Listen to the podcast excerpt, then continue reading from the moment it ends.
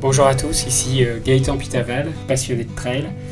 Je vais vous partager des histoires de trail à travers ce podcast, des histoires d'hommes, de femmes, des aventures, des émotions, mais aussi des histoires de courses euh, mythiques.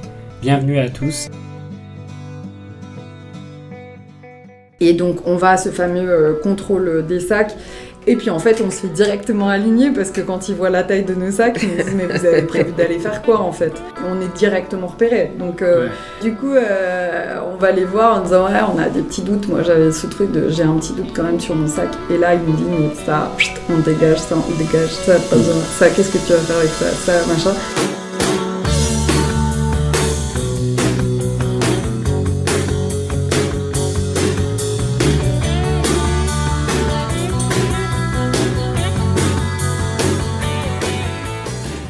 Bonjour à tous, bienvenue dans ce nouvel épisode de Trail Story.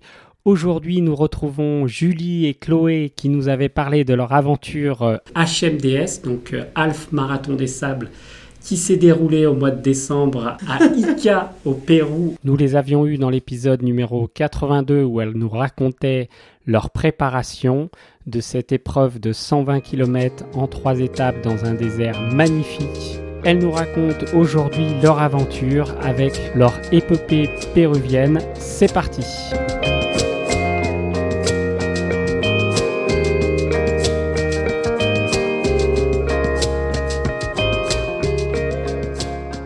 Donc Julie et Chloé, avant de démarrer et de parler de votre euh, magnifique expérience péruvienne, est-ce que vous pouvez juste vous représenter en quelques mots, nous dire qui vous êtes, et pourquoi vous avez décidé de vous lancer dans cette aventure euh, du HMDS.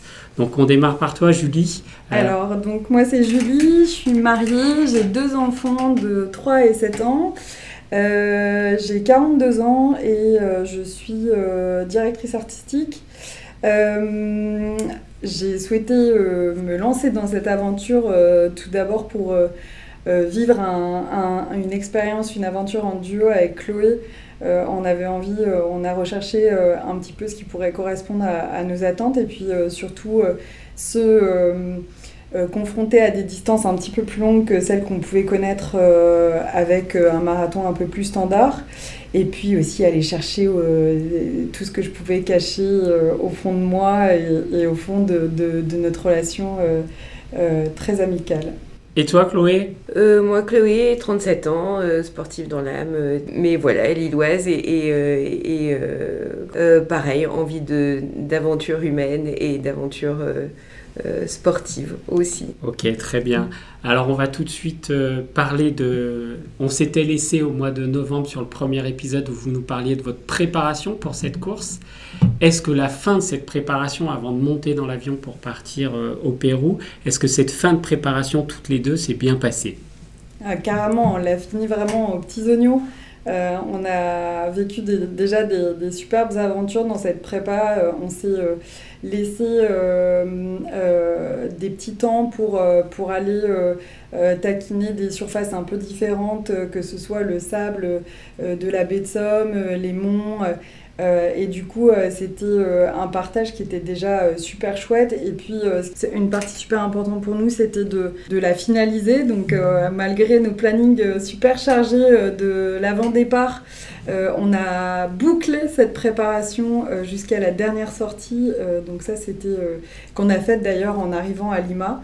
Et, donc, du coup, ça nous a permis de nous acclimater un peu à la, à la météo et aux températures locales.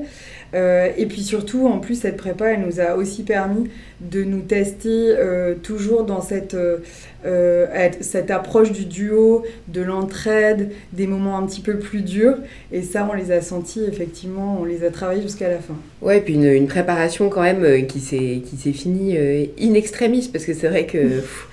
Euh, sur tout ce qui était euh, dernière fourniture, euh, bouclage de la valise, calcul des repas, des calories qu'il fallait pour chaque jour, de ce qu'on allait prendre l'une l'autre, de comment est-ce qu'on allait aussi essayer d'être complémentaire jusqu'au sac et jusqu'au package qu'on faisait. Et, et c'est vrai que ça demandait pas mal de synchro. moi, je me rappelle quand même d'une fin qui était comment dire En sprint? Ouais, un peu, ouais, un peu en sprint. Ouais, c'est ça. ça.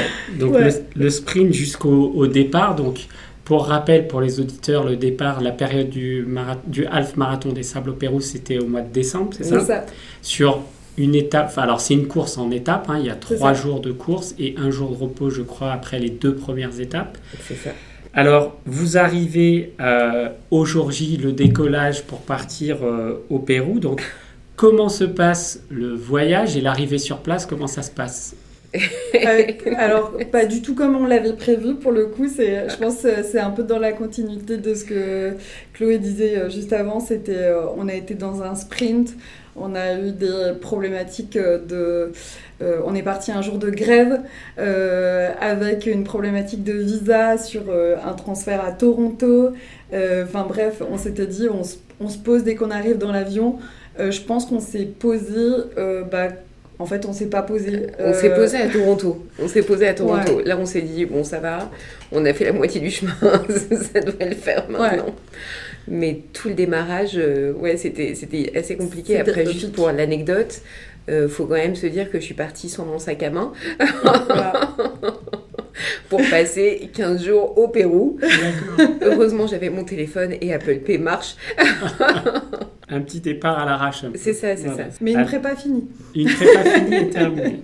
Alors, vous arrivez à Lima au Pérou, c'est ça Oui. Et euh, pour vous rendre au, désert euh, d'Ica, euh, il y a une navette. Comment ça se passe avec l'organisation Ils vous prennent en charge dès l'arrivée à Lima? On arrive tard à Lima, à l'hôtel où, il y avait toute l'organisation qui nous attendait. Et puis, bon, on découvre un petit peu leur gamme. Et c'est vrai que là, à la fois, on découvre le staff hyper sympa on découvre certains de nos, coéquipiers et, voilà, et on, on a deux choses qui vont être importantes à ce moment-là. La première, c'est le check de notre matériel. Euh, qui va un petit peu nous, nous chambouler parce qu'on va apprendre pas mal de choses à ce moment-là.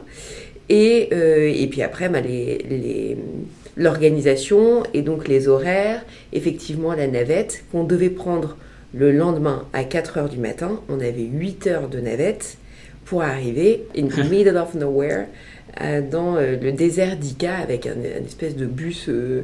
Et alors vous parliez juste avant que vous aviez été un peu chamboulé sur le matériel. Donc vous vous levez à 4 heures du matin avec votre matériel. Il y a 8 heures de bus et vous courez derrière? Non, c'est... Ah, ça. Mais euh, pour le coup, en fait, euh, il y a une étape entre les deux, c'est-à-dire qu'on arrive à l'hôtel, alors euh, à Lima, il est 3 heures du matin, le temps qu'on se... Après, je sais plus combien d'heures de vol, le temps qu'on se, mette un petit peu cool, machin, on, se couche donc très tard, on dort très peu. Et, et, donc la journée, on a une journée de battement qui est censée être un check-in matériel, contrôle du matériel avec toute une checklist. Euh, et, du coup, donc nous, on avait vu qu'on était parti un petit peu donc à l'arrache. On avait déjà passé un peu de temps dans la chambre d'hôtel à, à, préparer un peu tout notre, tout notre euh, matériel et ajuster les derniers petits, euh, les petites guêtres, des choses comme ça. Et donc, on va à ce fameux contrôle des sacs. Et, et, aussi contrôle, donc notamment comme le disait Chloé, contrôle des calories, parce que calories minimum euh, par jour pour pouvoir justement tenir. Il y a tout un protocole qui, euh, qui est assez spécifique. Et puis en fait, on se fait directement aligner parce que quand ils voient la taille de nos sacs, ils nous disent mais vous avez prévu d'aller faire quoi en fait mm. Donc euh, donc voilà. Donc en plus nous on y va un peu spontanément en disant c'est un peu lourd. Est-ce que et puis on est on est un peu les débutantes de l'aventure parce que beaucoup en fait commencent par des plus petites enfin des HMDS. Alors pas forcément sur la distance mais sur la la proximité. Euh, de l'édition. Et, euh, et, le Pérou, c'est un peu l'édition ultime parce que c'est très loin de chez nous, que c'est vraiment des, des, particularités de surface qui sont un peu différentes, des températures, des dunes, des dénivelés. Donc euh, en fait, on, on, est un peu les, les, les seuls primo-participantes en fait, de, du HMDS et on est directement repérés. Donc les novices, les rookies du. Exactement, rookies de ouf. Donc, du coup, on va les voir en disant Ouais, on a des petits doutes. Moi, j'avais ce truc de j'ai un petit doute quand même sur mon sac. Et là, il me dit Mais ça, on dégage ça, on dégage ça, pas besoin. Ça, qu'est-ce que tu vas faire avec ça, ça, machin. Et grande surprise, il me dit Mais pourquoi tu prends une power bank? Bah, Pour mon téléphone. Je me dis Mais ça sert à rien de toute manière, il pas de réseau. Comment ça, il n'y a pas de réseau? Mais euh, moi, j'ai prévu d'appeler euh, famille, mari et enfant un petit peu pour les tenir au courant. Il est marqué dans le truc, ah ben non, il n'y a pas de réseau. Donc du coup, je me mets en tête que pendant 4 jours, c'est totale déconnexion. Donc on se prépare à ça. Et puis surtout, on recalcule toutes les calories, on retire des sacs et on refait un petit peu et on optimise. Et je pense que même là, on était fourchette haute au niveau de la pesée des sacs. Donc voilà, mais on se sent rassuré quand même parce qu'on a des professionnels qui ont mis les mains dans, dans, dans, dans, dans ce sac et qui, euh, qui valident un petit peu, même si euh, ils estiment encore qu'on part avec beaucoup de sûreté. Et ça, on s'en rendra compte d'ailleurs au fur et à mesure de l'édition, et, notamment des, des, des, participants très euh, premium qui ont rien, qui ont mmh. quasiment rien. Donc euh, voilà. Donc, euh, donc, le sac, il pèse combien à peu près euh bah, Du coup, on l'a pas pesé, mais je pense qu'on était près des 10 kilos. Près des 10 plus que ça. Moi, j'aurais dit 13. Il faut dire quand même que j'ai une de mes copines qui m'a offert un bouquin juste avant de partir et que je l'ai pris. ouais, moi, je l'ai retiré le bouquin. Et je vais lire pendant la course. Voilà, c'est ça. Donc bon, à partir de là, on peut, on peut tabler sur du 13 kilos, je pense. En tout cas, c'était très lourd. Et euh, sans spoiler la fin, on est, on est parti, on a fait la dernière euh, étape euh, avec Chloé, avec des straps sur les épaules, parce qu'on mm. avait des cloques au niveau des... On avait anticipé la prépa des pieds mais pas des épaules pour les frottements du sac c'était pas easy. Euh, il, était, il était sacrément lourd. Euh, D'accord, donc euh, moi sur la diagonale des fonds, on me disait je suis trop chargé à 4-5 kilos. là, je, je encore celle d'après. Bah, Petit joueur, Gaëtan. C'est ça. Et pourtant, on n'avait on avait, pas la notion de dressing. Pour le coup, on était vraiment, nous, dans notre notion de strict minimum. Mais voilà.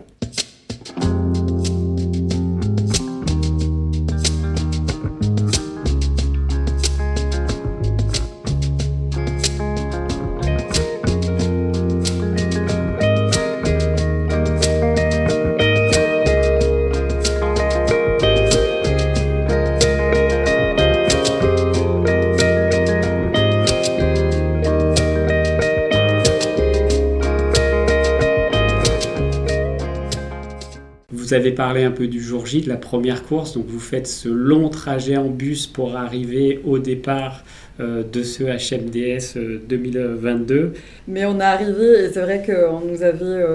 Euh, on, nous avait parlé de ce départ, que tout était prêt, qu'on nous attendait.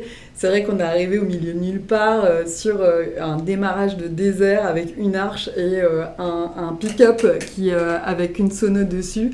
C'était un peu. Euh, on s'est demandé à un moment si on arriverait d'ailleurs jusqu'à cette arche parce que le terrain était particulièrement euh, difficile.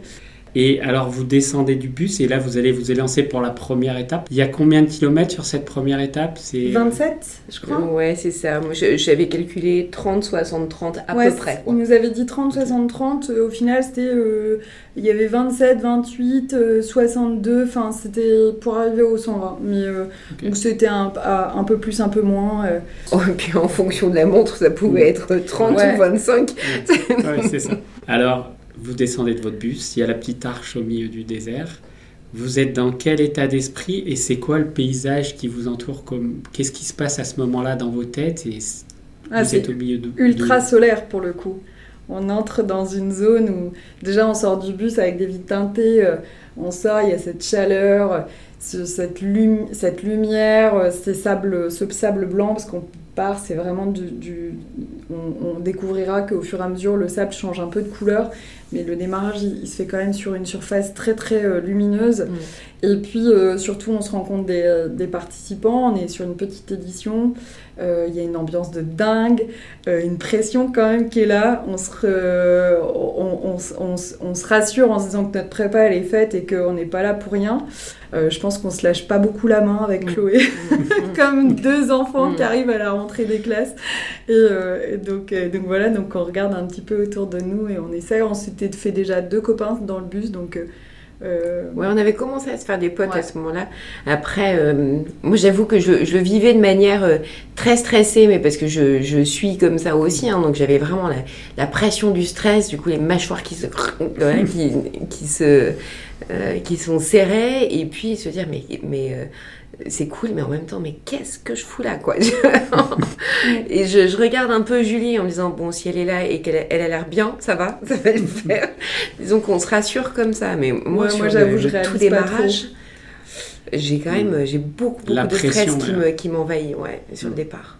Ok, donc désert plutôt lunaire, la chaleur il fait chaud, ouais. il y a du vent. Il y a du vent, puis c'est surtout que euh, 4 plus euh, les 8 heures de bus, euh, si tu calcules bien, il est, on, est, entre midi et 2. Quoi. Donc euh, on est vraiment au pic de démarrage. On est un petit peu soulagé parce qu'il y a énormément de vent, ce qui sera pas une bonne nouvelle pour la suite. Mais mm. ce petit vent là qui, qui, nous soulage un peu, mm. mais qui est super traite parce que en fait, très rapidement, on se rend compte dès les premiers, premiers kilomètres que si t'as pas une protection solaire qui est bien capée, en mm. fait, ça crame, ça crame sévère et qu'en plus avec ce vent, on pas, s'en rend pas compte. C'est clair. Donc la petite arche, la sono. Vous êtes combien de participants sur ce départ? 130, 150 Ouais, j'allais dire ouais, ouais. Vous vous tenez les mains sisters sous sisters et là c'est parti. C'est ça. Ouais. Et alors, qu'est-ce qui se passe après là?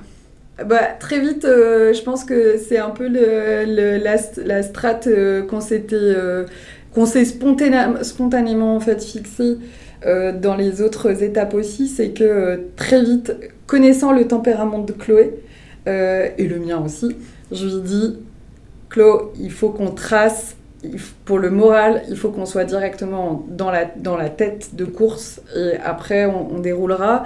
Sachant que aussi, en tant que primo-participant, ils nous ont dit, les filles, c'est votre première édition, donc la première, première étape, faut y aller vraiment mollo, acclimatez-vous à cette fameuse température du désert, et puis surtout, euh, il faut dérouler tranquillement, ne cramez pas les jambes, parce que demain c'est la sortie, euh, c'est l'étape longue, et donc voilà, ils nous disent vraiment, allez-y mollo, donc on y va au démarrage quand même pour se placer et avoir un moral euh, assez cool.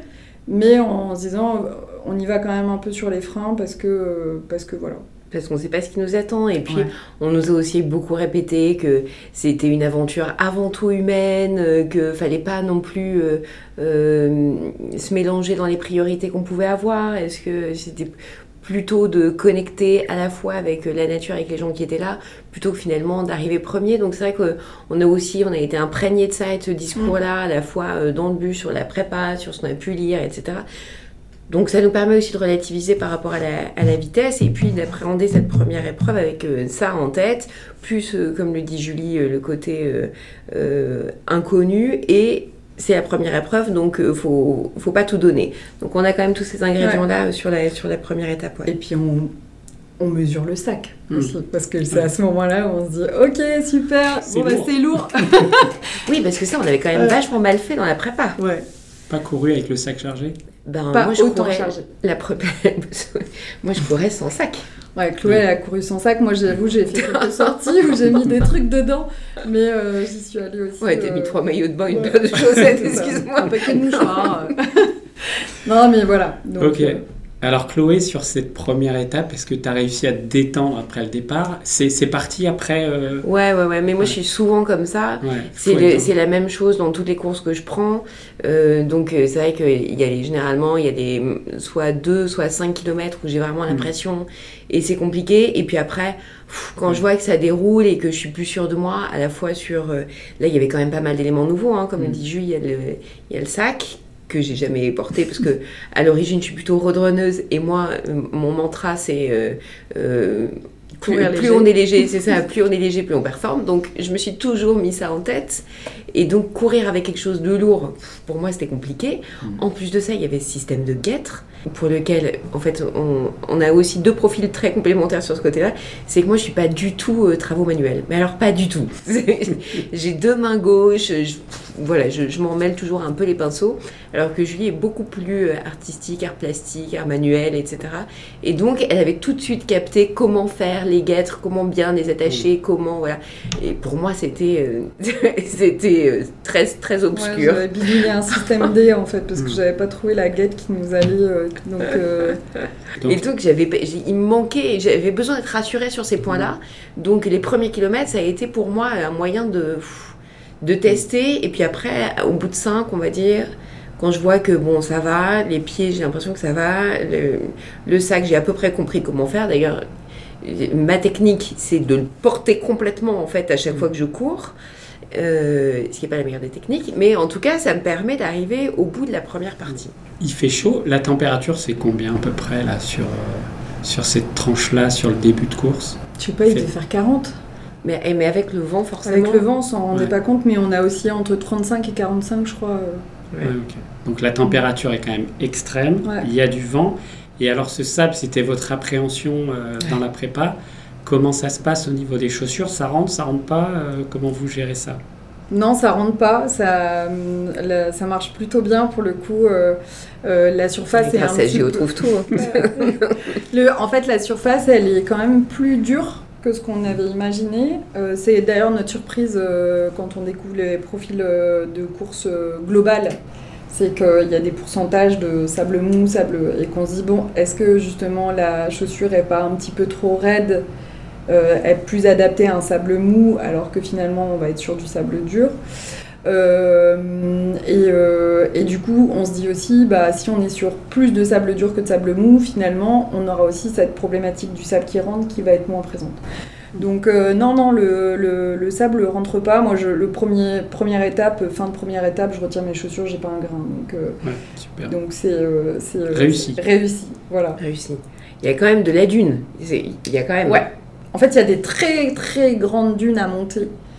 Et du coup, c'est là où on a les sables mous, donc c'est pas sur le meilleur. euh, Mais euh, quand on, on est sur des zones un peu plus plates, Mm. en fait, on, on cumule du dénivelé et du sable mou. Mais quand c'est assez plat, finalement, c'est là où on retrouve le sable un petit peu plus dur.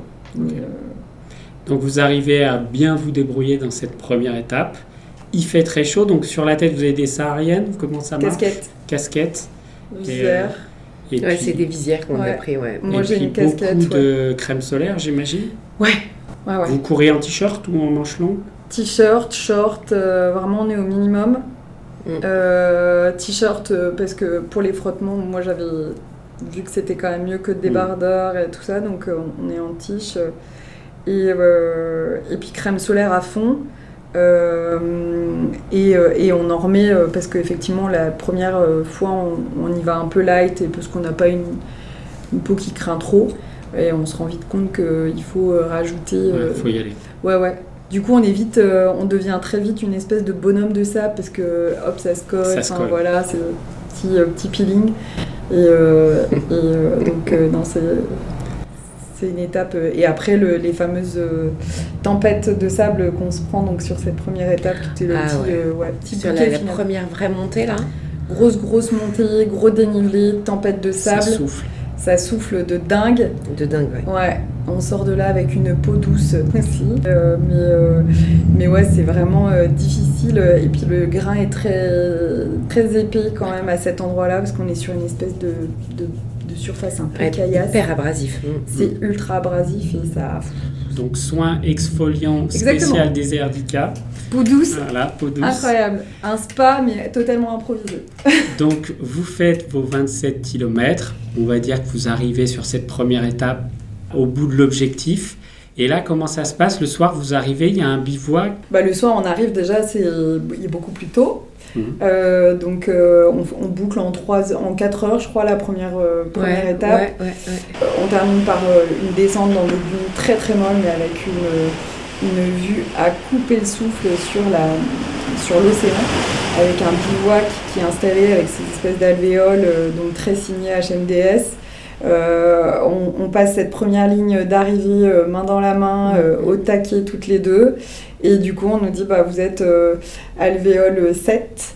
Euh, et, et donc, on prend, on prend nos, nos quartiers Ouais. dans, dans notre petite. dans, no- dans notre petit euh, notre petit campement et du coup hyper fun parce qu'en en fait on commence tout de suite avec une petite anecdote mais euh, Chloé pendant la course on a rencontré des gens Mm. on a commencé à discuter à sympathiser et notamment avec euh, c'était avec Franck euh, en l'occurrence euh, et et en fait, on s'installe dans cette alvéole. Il y a déjà un gars qui est là. Et Chloé le prend pour Franck. Et il commence à lui engager une discussion qui devient totalement lunaire. Et moi, je suis au milieu et je me dis, elle le prend pour le gars, en fait, dans la montée. et, euh, et, le gars la regarde en disant, je. Mais il dit rien, il dit rien, si, si. Il la laisse quand même discuter, quoi. et, donc, euh, et donc, voilà, et donc il s'en va. Et là, je me dis, ok, le gars, il va se dire. totalement folle les filles. Ouais. Et, euh, et, voilà, donc ça a commencé comme ça avec. Après, pour ma défense, franchement, quand on est habillé en HMDS avec la casquette, les louches, euh, le bœuf, euh, le sac, etc., etc., et qu'après on enlève tout ça, euh, c'est on... ouais, c'est pas easy. Vous passez voilà. de bibendum à être humain. Exactement. on se ressent, enfin, on se retrouve pas forcément, on se, re... on se reconnaît pas forcément, c'est ça que je veux dire. Mais euh, ça a permis aussi de briser la glace avec euh, avec, avec nos voisins. Ouais. Ok, ouais. donc vous arrivez, vous finissez, vous passez l'arche après une magnifique dune qui se jette dans la mer ah quasiment, ouais, c'est ça. L'eau, le, en fait, le désert se jette dans la mer, c'est ça C'est ça. C'est magnifique. Ouais. C'est magnifique. magnifique. Donc là, c'est la, ton, la fin du jour, c'est ça Ouais, c'est l'après-midi, donc euh, on, on, on, se pose un peu, euh, là, ça, le, le, soleil commence à descendre tout doucement, et, puis on arrive à la deuxième prépa euh, matérielle, c'est euh, ouverture des réchauds et, et de, du lyophilisé. Et là, euh, on arrive euh, sur une étape avec euh, 12 mains gauches, je pense. et donc, on est hyper aidé par nos, nos, coéquipiers du, de l'alvéole 7 qui vont vite se rendre compte que, qui eux ont fait pour le coup des stages de survie et que nous, pas du tout. Donc, oui, non, pas du tout. Et donc, euh, ouais, j'avoue, ils nous ont vraiment euh, accompagnés et c'est comme ça qu'on s'est vraiment rencontrés et qu'on a sympathisé. Et, euh...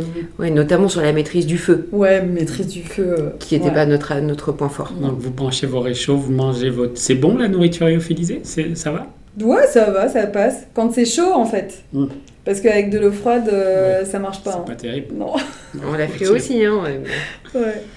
Ouais, Donc ouais. là, vous mangez, vous discutez avec les gens de, de votre alvéole, hein, de votre tente. C'est une grande tente, c'est ça On se découvre et on pense en plus à toi parce que euh, notre euh, compagnon de, de, de, droite, Fabrice, euh, qui vient de La Réunion, est un, un participant donc de la Diag, la Diag.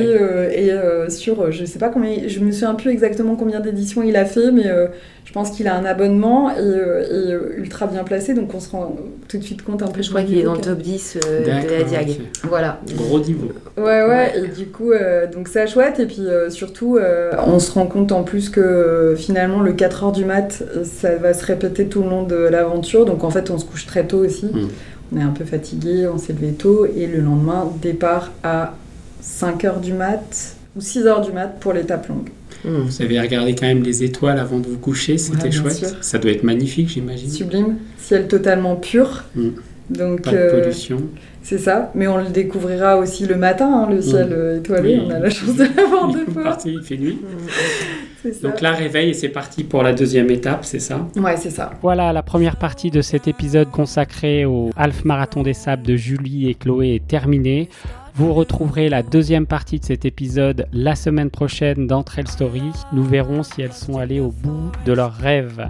En attendant, je vous souhaite une très bonne semaine et de bonnes aventures trail. Nous terminons en musique avec une chanson de IBI, Sister to Sister, choisie par Julie et Chloé.